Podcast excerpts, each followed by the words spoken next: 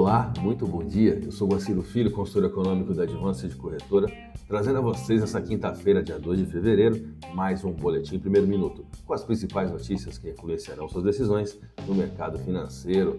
Causa e efeito dos juros primários divulgados na super quarta sobre o câmbio, os resultados das eleições no Congresso e muito mais em seu conteúdo diário.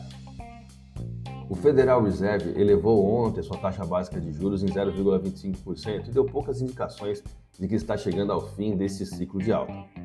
Aparentemente, o sonhado pouso suave da economia dos Estados Unidos parece estar em consolidação, e ainda que não possamos descartar o risco de recessão, expõe o fato de que a temida tempestade vai, enfim, se afastando.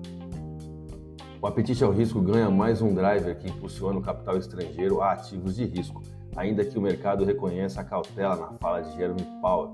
O discurso foi ameno se compararmos com as últimas aparições do presidente do Banco Central americano. Termômetro do apetite global, o índice do dólar DXY perde força frente a outros pares de moedas rivais. O nível de 101,2 é o menor desde maio de 2022, quando o Fed sinalizou que apertaria mais o ritmo de alta de juros. Na época, a sinalização resultou em quatro elevações de 0,75 pontos percentuais entre junho e novembro cada. Lição de casa feita, o Congresso Nacional definiu o senador Rodrigo Pacheco, do PSD, que conquistou a maioria dos votos e foi reeleito para ocupar por mais dois anos a presidência do Senado, garantindo uma vitória ao governo do presidente Lula, ainda que a oposição liderada por bolsonarista tenha marcado terreno. Aspas. Temos um desafio agora pela frente: a reforma tributária, o novo arcabouço fiscal, porque não podemos admitir que se continue a arrecadação confusa do sistema tributário brasileiro. Tampouco podemos permitir que se acabe com a responsabilidade fiscal do nosso país, que é uma conquista da modernidade, discursou Pacheco. Na Câmara dos Deputados, com recorde de votos, Arthur Lira, do PP, se reelegeu para presidir a casa por mais dois anos, o que reforça o capital político do parlamentar do Centrão e, ao mesmo tempo, contempla o governo Lula, que decidiu apoiá-lo.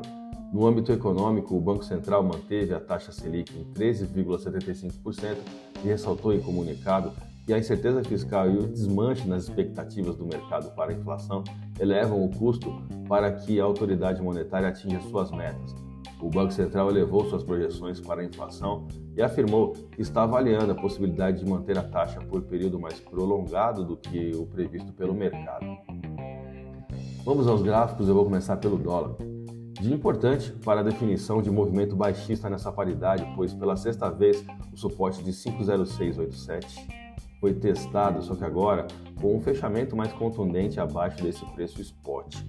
Continuidade desse movimento, caso ocorra hoje, posicionará como alvo para as próximas horas o suporte de 5,0312 e R$ 5,00 respectivamente. O volume de negócios na última sessão ficou em torno de 176 bilhões de reais em contratos futuros de dólar negociados na bolsa brasileira, o que nos dá uma variação negativa no dólar à vista de 0,37%, com taxa spot de 5,0545. Vamos ao euro.